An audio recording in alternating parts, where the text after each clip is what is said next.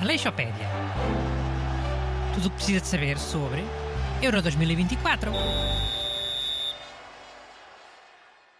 Bom dia e bem-vindos a este show de rádio dedicado ao Euro 2024. Como sempre, tenho aqui em estúdio os dois implantes, Busto e Renato Alexandre. Bom dia. Boas, people. E hoje vamos falar da seleção da Turquia. Porque a Turquia foi o outro país que podia ter organizado o Euro. Foi a votação final contra a Alemanha. Já, yeah. e claro que ganhou a Alemanha. Tem bem mais influência. Sempre a mesma cena. Curiosamente, a Turquia tentou muitas vezes organizar o Euro. Eh, desde 2008 que tenta sempre. 2008, 2012, 2016, 2020, 2024 e 2028. Eh, nunca conseguiu. Mas no final do ano passado soube-se que vai finalmente organizar um, o, o Euro 2032, com a Itália. Claro. Agora já deixam. Só para ver se o Erdogan deixa a Suécia entrar para a NATO.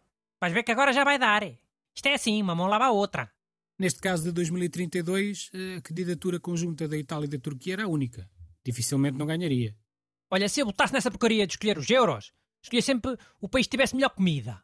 Não quer saber de estádios, fanzones, transportes, cunhas e mais não sei o quê. É come-se bem? Bora, siga. Oh, mas assim havia países que nunca podiam organizar nada. E depois? Façam comida de jeito, olha. O que foi à Rússia acompanhar o Mundial de 2018, em dois tem pesadelos com as coisas que ele teve que comer para lá. Pronto, hum, mas em relação à seleção turca, Portugal já jogou com eles três vezes, em fases finais de europeus. Ganhámos sempre, em 96, em 2000 e em 2008. Já, yeah, mas acho que neste Euro pode ser mais lixado.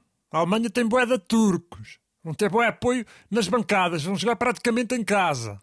Quando o Luxemburgo organizar o Euro é que vai ser, para Portugal. Oh, duvido que isso aconteça, não é? Luxemburgo é bué pequenito. Ah, pois. E a comida lá é uma bosta. O prato nacional é uma sopa de feijão verde. Sabiam? Prato nacional. Caraca, tristeza tão grande. Uh, olha, duas boas curiosidades sobre a Turquia não aconteceram em europeus, uh, mas em mundiais. Uh, mas são interessantes. acho que podíamos falar delas. Diz lá. Então, a Turquia tem o recorde de gol mais rápido marcado em mundiais, aos 10,8 segundos de jogo. Foi em 2002, contra a Coreia do Sul. E a bola saiu dos coreanos já.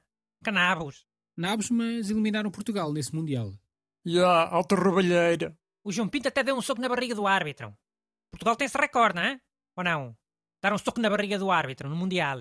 Sim, deve ser, mas eh, a outra curiosidade sobre a Turquia eh, foi no apuramento para o Mundial de 1954. A Turquia eliminou a Espanha num desempate muito estranho. Eh, sabem qual foi? Moeda ao ar? Não. Um dolitá? Aquele de pedra de papel e da tesoura? A tirar um palito mais canito? Braço de ferro? Chapadas? Cuspir mais longe? Pijama... Não, calma. Que exagero. Oh, tu demoras mil anos a dizer? Para que é que é o suspense? Isto não é o filme.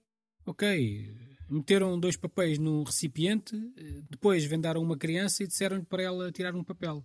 E saiu a Turquia. Caredo, coitada da criança. Deve ter achado que ia ser sacrificada. Para os deuses decidirem quem é que é o Mundial. Eu disse moeda ao ar porque era uma cena que acontecia mesmo. Moeda ao ar.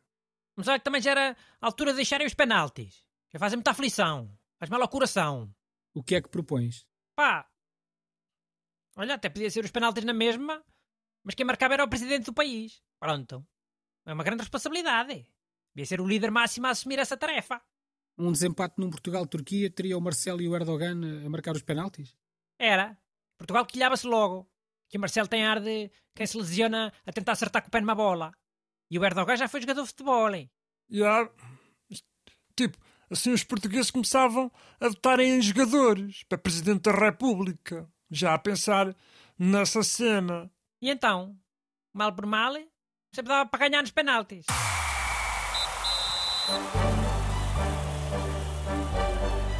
Aleixopédia. Tudo o que precisa de saber sobre Euro 2024.